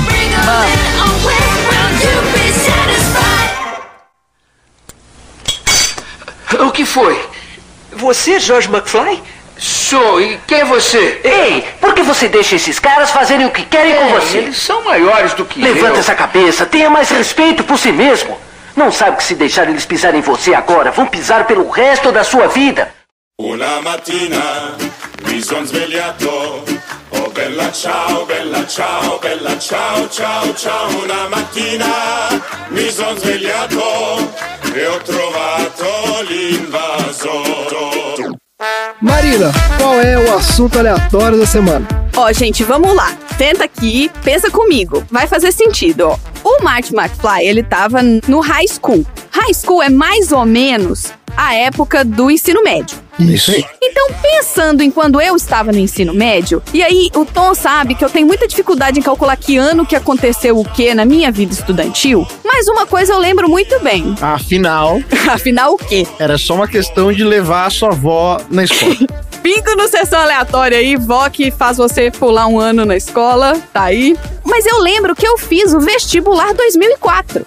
Então, no ano de 2004, eu estava no último ano, né? No terceiro ano do, do ensino médio. E se eu entrasse numa máquina do tempo em 2004 e voltasse 30 anos no tempo, eu cairia em 1984. Certo. Eu pensei, o que, que ia estar acontecendo? Onde que eu ia parar se eu voltasse no tempo para 1984? Eu comecei a pesquisar. Você ia ficar no vácuo do espaço, porque como a Fabris disse, né, a Terra está É. se movendo. Beijo Xi, nosso 80 watts. Voltando para 84, eu ia cair nas diretas já! Ah, olha aí. Então hoje nós vamos falar sobre o movimento político de cunho popular que teve como objetivo a retomada das eleições diretas ao cargo de presidente da República do Brasil durante a ditadura militar. As diretas já. Emenda Dante de Oliveira. Olha aí! Olha aí. Quem mora em Brasília sabe muito essas coisas, mais que a gente, né? Aliás, só uma coisa, também teve Olimpíadas de 1984, Los Angeles. Foi a primeira lembrança que eu tenho de Jogos Olímpicos. Engraçado, como eu coloquei aqui pra pesquisar as coisas que aconteceram no Brasil, não apareceram as Olimpíadas, não. Mas apareceu o prédio caindo. Eu falei, não, eu não queria estar no prédio caindo. Aí eu fui procurando outra coisa e falei, bom,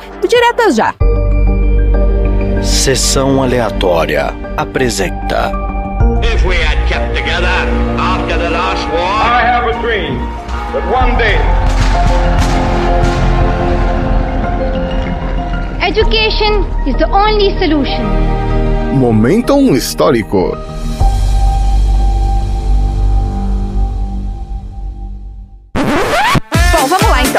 Movimento Diretas Já, ele queria que a presidência da República no Brasil fosse eleita por eleições diretas durante o regime ditatorial. Como a Fábio já falou, foi a votação da proposta da emenda constitucional Dante de Oliveira pelo Congresso. Entretanto, essa proposta de emenda constitucional ela foi rejeitada e a sociedade brasileira ficou extremamente frustrada. Mas ainda assim, os adeptos do movimento conquistaram uma vitória parcial em janeiro do ano seguinte, quando Tancredo Neves foi eleito pelo Colégio Eleitoral. A ideia de criar um movimento a favor das eleições diretas começou em 83, pelo senador Teotônio Vilela, senador de Alagoas, no programa Canal Livre da Rede Bandeirantes.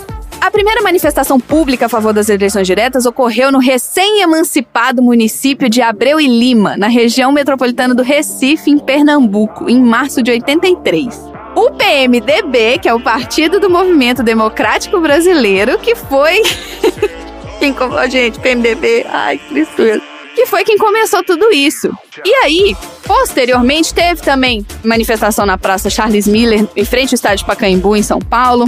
E as manifestações foram crescendo, as lideranças começaram a- se movimentar para cima disso e tiveram mais de 50 comícios oficiais. Quando eu digo comício oficial, é que foi muita gente, não eram só reuniões ou protestos, algumas manifestações, não. Mas eu queria trazer aqui um destaque para a cantora paraense Fafá de Belém, porque a Fafá de Belém estava em todos os 32 comícios que foram realizados pelo movimento das Diretas Já. Fafá de Belém aí, tá vendo? Podcast é delas, Mulheres Fodas. Fafá de Belém tá na lista de mulheres fodas. Então, vou fazer denúncia, momento denúncia. Ai, não, ela tá cancelada?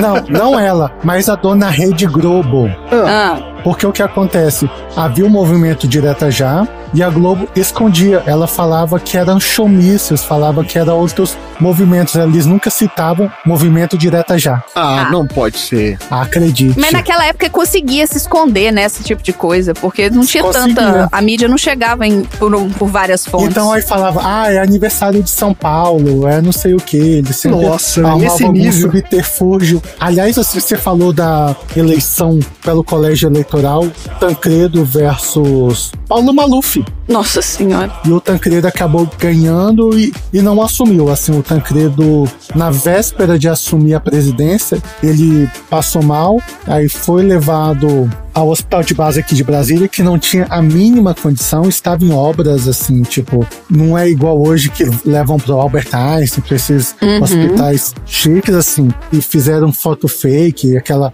foto que disse que tava tudo Ah, bem. aquela foto bizarra, né? Aquela foto é muito Isso doida foi uma das mesmo. coisas mais bizarras da história brasileira. Mas aquilo é comprovado que Isso é- realmente é, isso é. um... É mesmo? Eu achei que Aham. era uma especulação. Isso é comprovado que foi feita uma assim uma foto meio que para acalmar as pessoas, porque como a gente vinha de um momento ditatorial, tinha muito medo de não entregarem o governo para ele. Tanto que eu tive um professor de história aqui em Brasília que ele falava que ele na época trabalhava no Palácio do Planalto, ele disse que o Tancredo morreu durante a manhã e eles só foram anunciar à noite. Pra garantir que ia passar pro vice, né? É, porque o vice nem tinha sido empossado. Como teria um vice que não foi Nossa. empossado, que no caso fo- foi o Sarney? Então, assim, eles tiveram que fazer todo esse arranjo político. Foi igual o acidente do Senna. Ele morreu, mas ninguém falou que ele morreu até a corrida acabar. Essa questão, então, assim, começou os atos políticos com a direta já, culminou com a morte ali do Tancredo Neves. Aí você, a partir dessa época, você teve o governo Sarney, plano cruzado, cruzado novo, plano verão, e veio enfim a primeira ele- eleição em 1989 com vários candidatos. Teve até o Silvio Santos querendo entrar de última hora, mas acabou Silvio não Santos. tendo como Meu Deus. Ser candidato e, e deu no que deu e o resto é história. É isso aí. É a nossa história, gente. Não podemos esquecer a nossa história, pelo amor de Deus. Então, voltando aqui, lembrando sempre que a Fafá de Belém é foda, tá? Porque ela participou dos 32 comícios, ela se apresentou gratuitamente em todos eles e cantando os temas Menestrel das Alagoas, em homenagem ao Teotônio Vilela e o hino brasileiro em todos esses comícios, né, que ela foi. E na, a musiquinha triste da morte do Tancredo foi Coração de Estudante. Olha! É, do Milton Nascimento, né? Assim, tocou a full. Em loop. Tancredo era mineiro, não era? Era. Opa! Ele era mineiro. Ti- Ah, é Titi verdade, é todo mundo da sua cidade, é verdade. ali, ó. É, tudo É verdade, todo mundo da sua cidade, é isso aí. Ah, é verdade, eu fui na lápide do homem, é verdade. É, então. É verdade, ele tá enterrado perto da casa da sua mãe, né? É, então. Também não precisa da, tu precisa da localização física da minha mãe no podcast, obrigada. Pega aqui o meu Google Maps e Eu vou botar no aqui. GPS aqui no Waze, vou chegar lá. Bom, com relação à emenda Dante de Oliveira, em 25 de abril de 1984, os brasileiros estavam numa super expectativa. Foi quando aconteceu né, a eleição dessa emenda. Foram 298 votos a favor, 65 contra e 3 abstenções. Mas teve uma manobra de políticos aliados ao regime que não compareceram. Então, 112 deputados não foram no dia da votação e por isso a emenda foi rejeitada por não alcançar o número mínimo de votos para sua aprovação. Suco de Brasil, né? E às vésperas da votação, o- tanto o Distrito Federal como um todo, como alguns municípios goianos, eles foram submetidos a medidas de emergência do Planalto. No final da tarde do dia anterior, teve um blackout de energia nas regiões sul e sudeste do país. Então, todo mundo que estava querendo acompanhar a votação pelo rádio perdeu boa parte do acompanhamento porque esse blackout no sistema elétrico nacional causou problemas técnicos na rede de transmissão. Que coincidência. Mas que curioso, É igual não? aquele estádio de futebol que eles des- desligam a luz do nada quando o seu time tá perdendo. Ou então aquele sistema de, que tem o registro de vacina que sai do ar. Ah, o sistema de cadastro de vacina que não sai do ar de repente. Isso. Justo quando vão cobrar o registro de vacinas. É, tão curioso Ai, ai, ai, ai, que ai. acontecem, né? Em Brasília, na véspera também, as tropas do Exército ocuparam parte da esplanada dos ministérios e se posicionaram também em frente ao Congresso Nacional. E estariam ali oficialmente posicionados para proteger os prédios públicos, de acordo com eles, de atos de desobediência civil.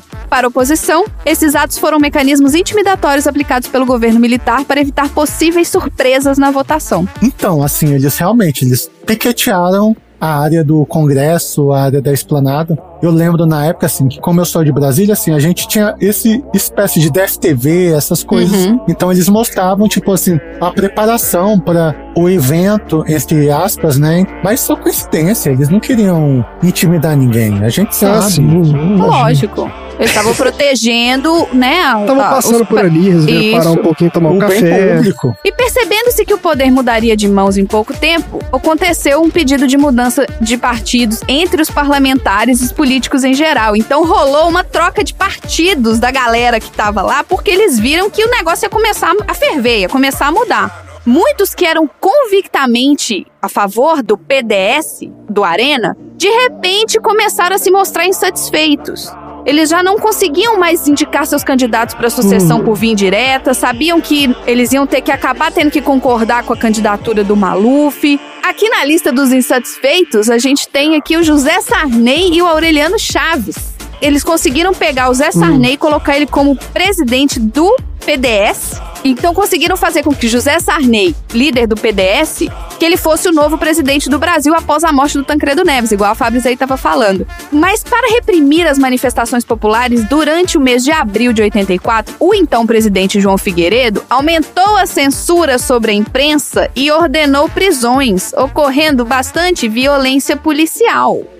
Apesar da rejeição da emenda Dante de Oliveira na Câmara dos Deputados, o movimento das diretas já teve grande importância na redemocratização do Brasil. Suas lideranças passaram a formar uma nova elite política brasileira e o processo de redemocratização culminou com a volta do poder civil em 1985, na aprovação de uma nova Constituição Federal em 1988 e também com a realização de eleições diretas para presidente da República em 1989. Assim, né? Com bastante panos quentes, essa pauta que eu tô lendo, porque a gente tem pouco tempo, mas a gente tá vendo algumas coisas se repetindo na história, né não? Curiosamente, Coincidência, tá, gente? Tudo coincidência. Tudo coincidência. A- a culpa é do Muitas PT. E o PT? E o Lula? Aliás, o que acontece, assim, você falou de a culpa do PT, o PDT culpa até hoje, dizendo que se o Lula não tivesse passado pro segundo turno, o Brizola teria ganhado para presidente. É Vocês já viram esse papo em algum lugar?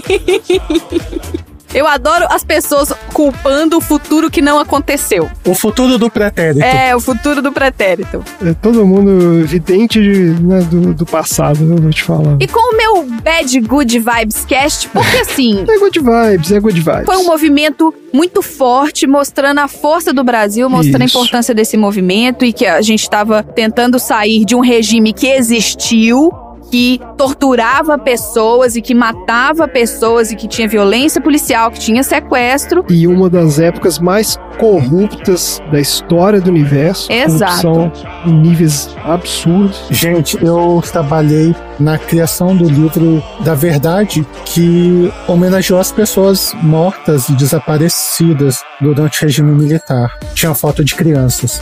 é, Nossa, gente, isso é Surreal. o que, que você acha? Você concorda com essa visão de que faltou responsabilização e que por isso que essa galera tá aí hoje? Claro, com certeza. A gente vê, por exemplo, na Argentina, né, outros países que passaram por processos parecidos com o nosso, a galera foi presa lá, pô. Os caras prenderam esse pessoal todo.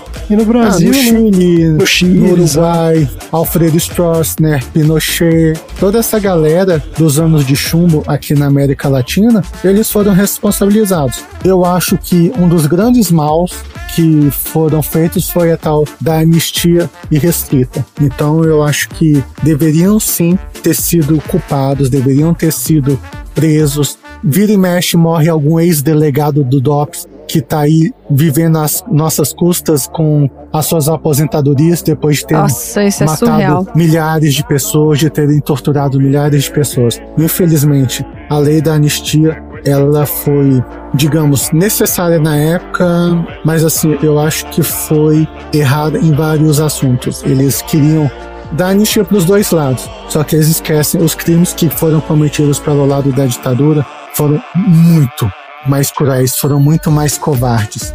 Aqui na UNB teve invasão na UNB, apagavam as luzes e quando acendiam de volta tinham sumido estudantes. Era nesse nível. Inclusive, é dessa passagem que a Fábio contou que vem uma coisa que ficou muito recente na história brasileira, que é o- a frase ninguém solta a mão de ninguém, justamente por causa disso.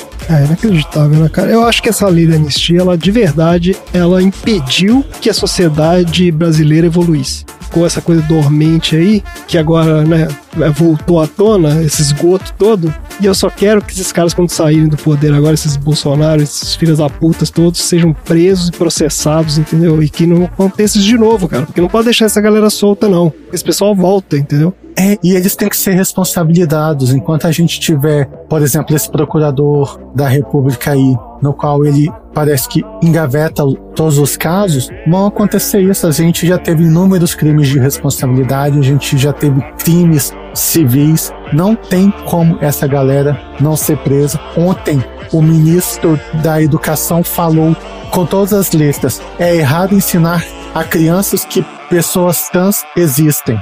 Ele falou isso com todas as letras. Isso chama transfobia. Isso tem que ser punido de uma forma exemplar. Isso é crime. Isso é crime. Esses caras eles cometem crime todos os dias. É inacreditável. Zero responsabilização. Isso não, não pode ficar assim, gente. Vamos lá, vamos lá. Vamos, né? Pistolamos. É isso. E bola pra frente. Esses caras vão se ferrar em algum dia aí. Assim esperamos. Bella ciao, bella. Oh, ciao, bella ciao, bella. Você é minha irmã. Você é minha irmã. Meu nome é Lorraine. Lorraine Baines. Sim! Mas é que você tá. Você tá tão. Você tá tão. magra. Relaxe, Calvin. Você tem um machucado enorme na cabeça. Cadê minhas calças? Oh, No baú do meu enxoval. Eu nunca tinha visto uma cueca lilás, Calvin. Calvin? Mas por que diabo você tá me chamando de Calvin? Bem, é o seu nome, não é? Calvin Klein.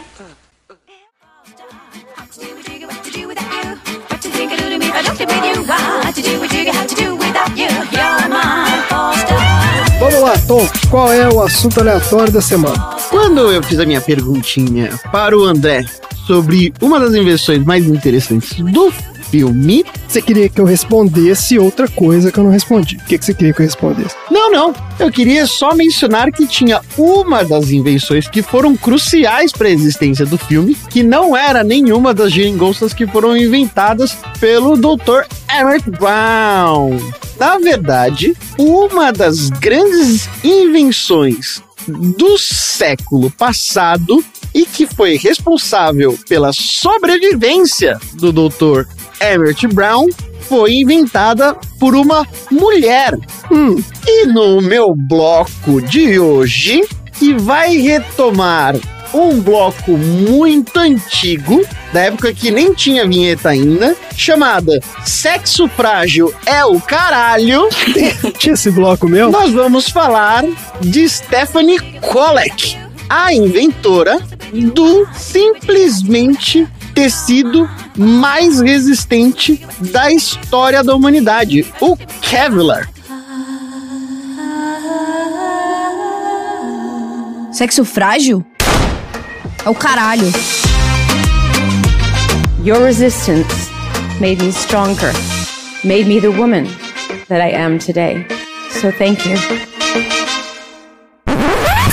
Aí! Tá vendo como eu digo e repito em toda sessão aleatória, bingo de sessão aleatória aí, ó. As melhores coisas foram inventadas por mulheres, mas isso nunca é lembrado. Registro de patentes, você falhou miseravelmente. É. E Stephanie Kolek nasceu em New Kensington, na Pensilvânia. Ah, gostei do seu sotaque aí do New Kensington. Kensington. Pronúncia perfeita. O seu pai, que infelizmente faleceu quando ela tinha apenas 10 anos de idade, era um cara que gostava de estar bastante em contato com a natureza. E a sua mãe, que antes era dona de casa, acabou se tornando uma pessoa do mercado de trabalho, trabalhando como designer. E a partir daí foi onde Stephanie teve contato com os seus primeiros interesses em trabalhar com tecidos. Então, design era design de moda full, né? Design de roupas, essas coisas. Isso. Ela era uma menina muito inteligente e que gostava de estudar e ensinar principalmente química e medicina. Quando ela estava na faculdade, ela acabou se graduando numa divisão específica da universidade voltada para mulheres na Universidade Carnegie Mellon University. Até então, ao momento, ela tinha feito a sua aplicação para participar da carreira de medicina. Depois de formada, ela acabou fazendo um estágio como química na empresa chamada Dupont, uma grande empresa de tecidos na época. No entanto, ela se interessou tanto pelo trabalho que ela fazia que ela acabou deixando de lado a Universidade de Medicina e começou a se interessar mais por química. Inclusive, num dos seus primeiros momentos dentro do trabalho, ela teve uma entrevista com o seu futuro chefe, um cara chamado Hale Short. E esse cara tinha sido responsável pela criação do tecido do papel celofane. Tá bom. Ele era o diretor de pesquisa de novos materiais. Durante o processo de entrevista dele, ele chegou para Qualec e disse: Gostei bastante do seu perfil, vou levar mais algumas semanas para conseguir contactá-la sobre a sua posição ou não sendo efetivada. Ela, que sempre foi uma pessoa muito direta e obstinada, disse: Cara, tem como você me ligar o mais rápido possível, porque senão eu vou acabar aceitando uma outra que eu tinha, que não existia. Olha! Blefou total. Como ele gostou bastante da postura dela, acabou contratando. Só que ela só ficou sabendo que ele contratou ela por causa da postura dela anos depois. A Colic começou a trabalhar no Dupont para cuidar da pesquisa de desenvolvimento de tecidos polimerais e acabou se dedicando de maneira a ter destaque muito rápido dentro da empresa, principalmente porque ela era uma das poucas mulheres dentro do mercado de trabalho de pesquisas químicas que era praticamente dominada por homens. O seu destaque com trabalhos em fibras de alta tecnologia no laboratório de Delaware foi muito elogiado por toda a liderança da empresa, principalmente porque ela trabalhava desenvolvendo materiais cada vez mais leves. Num determinado momento, a Dupont estava procurando por um tipo de desenvolvimento de material, não necessariamente um tecido, que pudesse substituir o aço na produção de pneus automotivos e também que pudessem reduzir ou auxiliar na redução do consumo de combustível desses carros. Peraí, substituir o aço na produção de pneu? Da roda, da roda como um todo, né? Ah, da roda. Tá, tá, tá. tá. Num determinado momento, o trabalho da Kolek com os polímeros acabou se destacando numa mistura e numa fórmula bastante diferente. Um tipo de fibra sintética cujo resultado dos seus resíduos era muito diferente daquilo que era o esperado e ele normalmente acabava sendo descartado. Ela vendo que, independente da fórmula que ela fizesse, o resultado era sempre aquele resíduo, ela chegou para o seu chefe, um outro chefe, chamado Charles Mullen, pediu para que a sua substância passasse por um- uma espécie de fiadeira, para que ela pudesse testar qual seria o resultado. Quando ela pegou aquele resíduo e continuou passando na fiadeira, ela ficou maravilhada ao descobrir que a nova fibra não se quebrava de forma nenhuma, como normalmente um nylon se quebraria. Ela simplesmente não tinha descobrido um material apenas mais forte que o nylon, como ele era simplesmente cinco vezes mais forte e resistente do que o próprio aço. Ela acabou dizendo assim: Eu acho que quando eu observei e vi que aquilo era uma coisa muito diferente do que era a expectativa, eu acabei gostando muito mais do resultado. E mesmo sabendo que não pudesse dar certo, acabei apostando para ver no que que dava. Em 1971, o Kevlar foi introduzido no mercado e as fibras de Kevlar ficavam cada vez mais fortes todas as vezes em que ele passava por testes, principalmente quando eles eram em contato com aquecimento térmico. Aquecia o negócio e ele ia ficando mais forte. E ele ficava mais resistente, cada vez mais resistente, cada vez mais resistente. No final das contas, toda uma nova indústria acabou sendo gerada graças ao desenvolvimento do Kevlar. Cerca de 200 tipos diferentes de materiais são desenvolvidos a partir do material do Kevlar.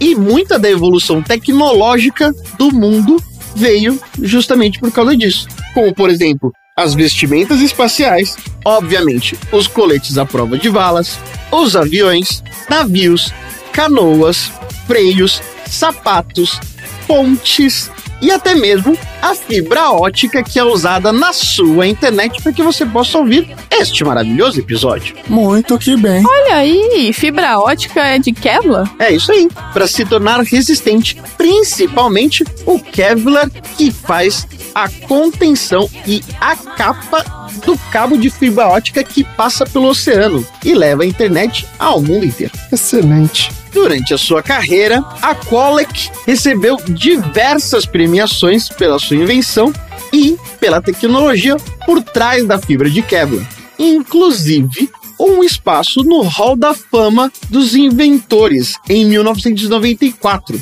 sendo apenas a quarta mulher dentro de 113 pessoas que já haviam sido premiados no momento. Em 1996, ela recebeu a Medalha Nacional de Tecnologia e em 97 a Medalha Perkin, que foi presenteada pela Sociedade da Indústria Química. E em 2003, ela foi indicada para o Hall da Fama das Mulheres dos Estados Unidos pelo seu grande destaque e grande mudança na indústria. Depois da sua descoberta, Pollack trabalhou ainda mais 20 anos dentro da DuPont, estando em cargo de trabalhar com as pesquisas de desenvolvimento de novos polímeros.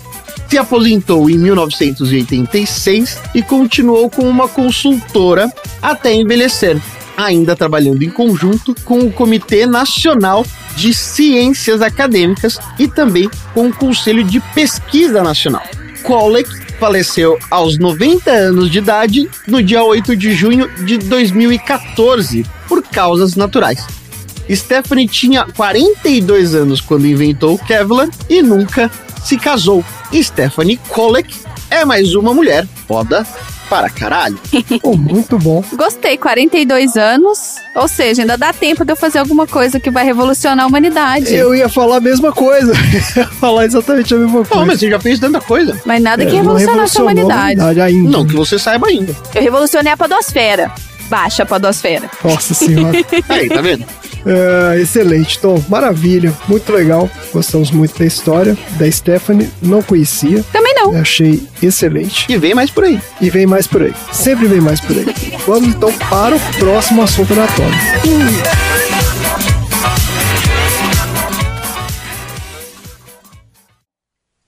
Eu tô dizendo a verdade. Você tem que acreditar em mim. Então diga, garoto do futuro. Quem é o presidente dos Estados Unidos em 1985? Ronald Reagan. Ronald Reagan? O ator? E quem é o vice-presidente? Jerry Lewis? Aposto que Jane Wyman é a primeira dama. Dr. Brown, espera E Jack Benny é o secretário do Tesouro. Espera Ah! você tem que me ouvir. Você já contou piadas demais. Boa noite, garoto do futuro.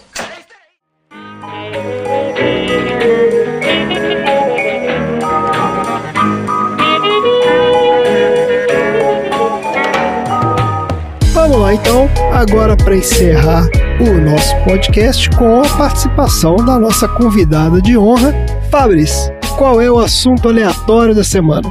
Então, eu não sei se vocês estão sabendo, ontem aqui em Brasília teve um, um grande ato contra questões ambientais, de direitos, enquanto a galera estava lá fora protestando numa espécie de showmício, digamos assim, mas não teve discurso político, eram mais personalidades da música. Lá dentro estava votando sobre a legalização da mineração em terras indígenas. E adivinha só, aprovaram a urgência no projeto. Sempre falo, estão literalmente passando a boiada, porque aí depois joga boi, joga soja, joga tudo nessas áreas e a Amazônia que se exploda.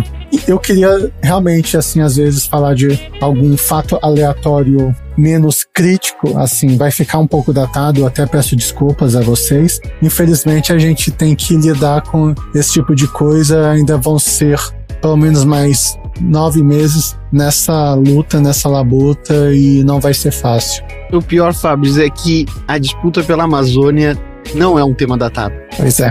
Há dois anos, mais ou menos, quando teve aquele Dia do Fogo, queimaram milhares e milhares de quilômetros, e essas áreas hoje em dia estão produzindo soja. Coincidência, não é verdade? Oh, super coincidência. Não, é inacreditável porque esses caras, quando assumiram o governo, eles vieram.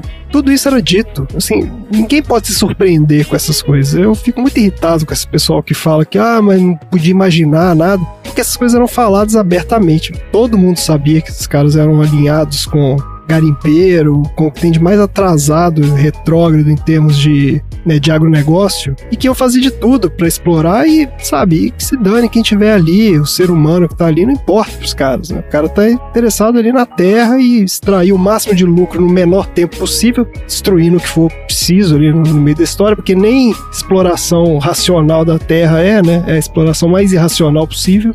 Então, assim, é inacreditável mesmo. O ministro saiu, né? Aquele. O Salles saiu, é. Mas aí coloca outro cara que é alinhado igual, entendeu? É, me- é menos barulhento, bota uns caras que fazem um pouco menos, né, de, de zoeira no Twitter, que a galera esquece, mas os caras estão lá do mesmo Pois jeito. é, só né? pra vocês terem uma noção, a gente falou sobre a direta já, que não foi aprovada com 200 e cacetada votos a favor. Esse aqui foi aprovada com 279 votos a favor e 190 contra, ou seja, não teve os dois terços e passou. Até quando entra o ser válido, né? É quando convém. Essa votação que foi de urgência do projeto, o que que significa isso? Qual é o, o que que acontece agora? Isso já tá valendo? Agora vai para um outro, tem outra votação? Porque, né, esse é o Congresso, né? Depois passa isso então, no isso Senado. eles vão diminuir alguns trâmites. Vão, sei lá, às vezes Hum. não vai passar no CCJ da vida. Isso.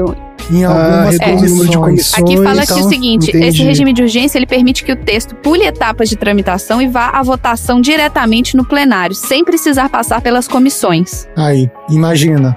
É, ou seja, né, você envolve cada vez menos pessoas né, no, no debate, você não dá oportunidade de ninguém falar nada, se bobear, vota isso de madrugada quando ninguém É. tá vendo. E esse é, projeto vai ser analisado por um grupo de trabalho nos próximos 30 dias, ou seja, ainda vai estar. Então, se você tá ouvindo esse episódio agora, tá rolando esse grupo de trabalho que tá analisando essa proposta e vai ser colocada em pauta na primeira quinzena de abril, entre os dias 12 e 14. Então, fique esperta, gente.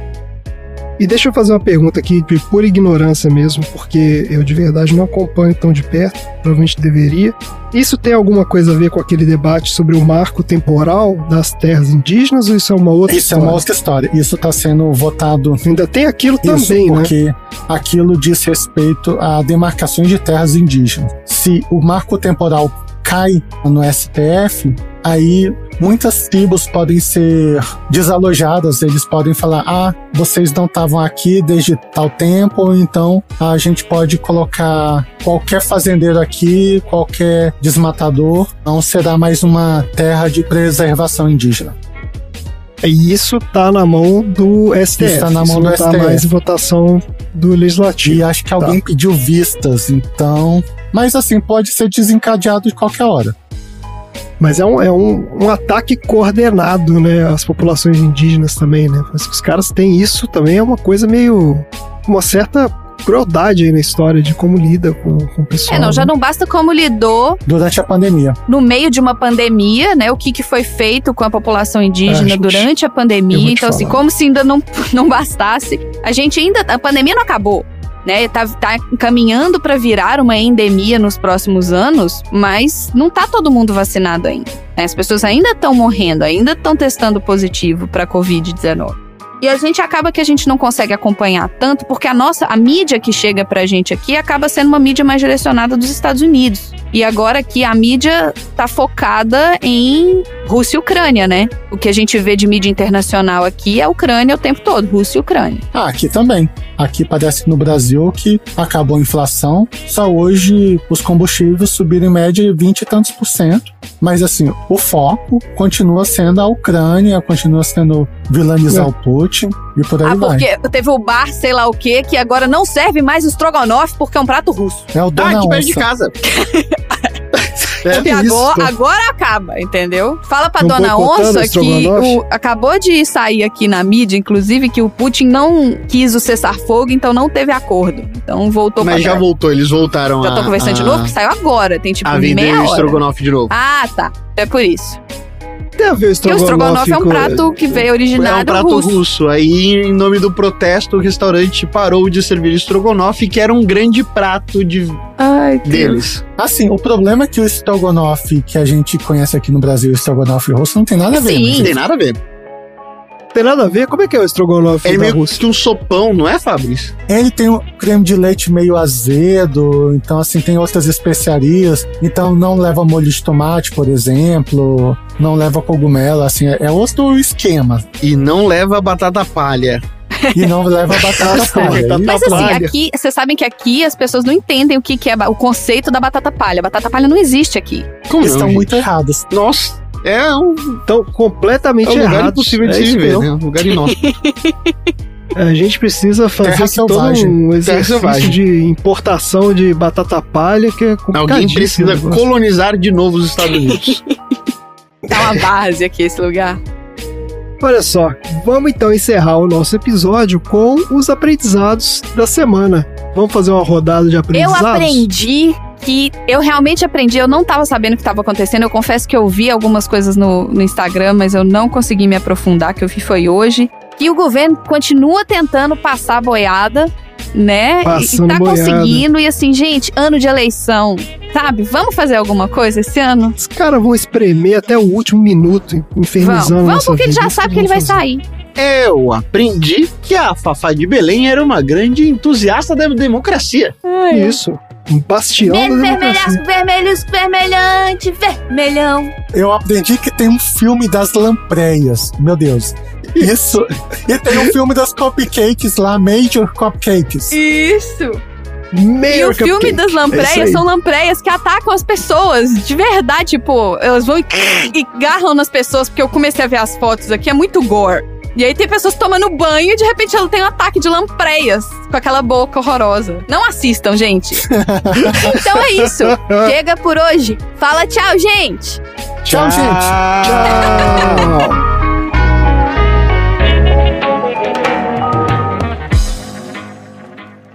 Fim da sessão.